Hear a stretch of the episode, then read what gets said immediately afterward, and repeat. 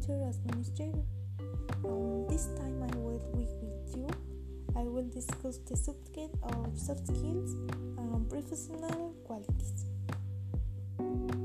What are they? The soft skills instead name stem of the social competence that are accurate in daily life and that allow people to it successfully in the work area.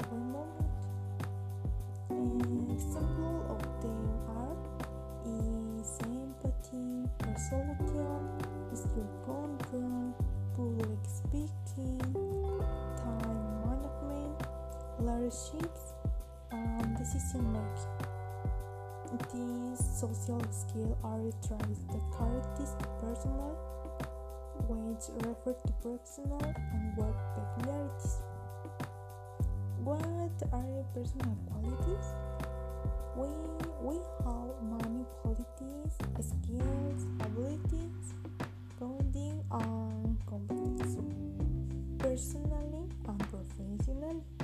qualities are able to be able to work. Uh, As a personal experience, I can share with you have different qualities. I am a woman with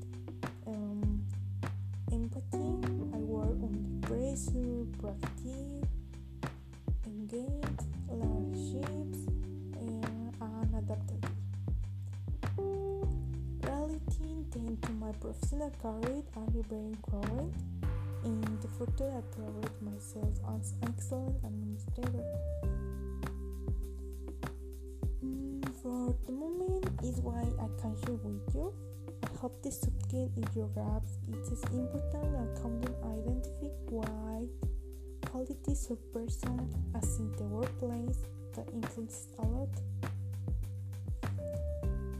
I praise your attention. I remind you that I am a student of the Drigna Administrator on the University Autónoma de Tlaxcala, Campus Calpulalpan. I praise your attention. Thank you.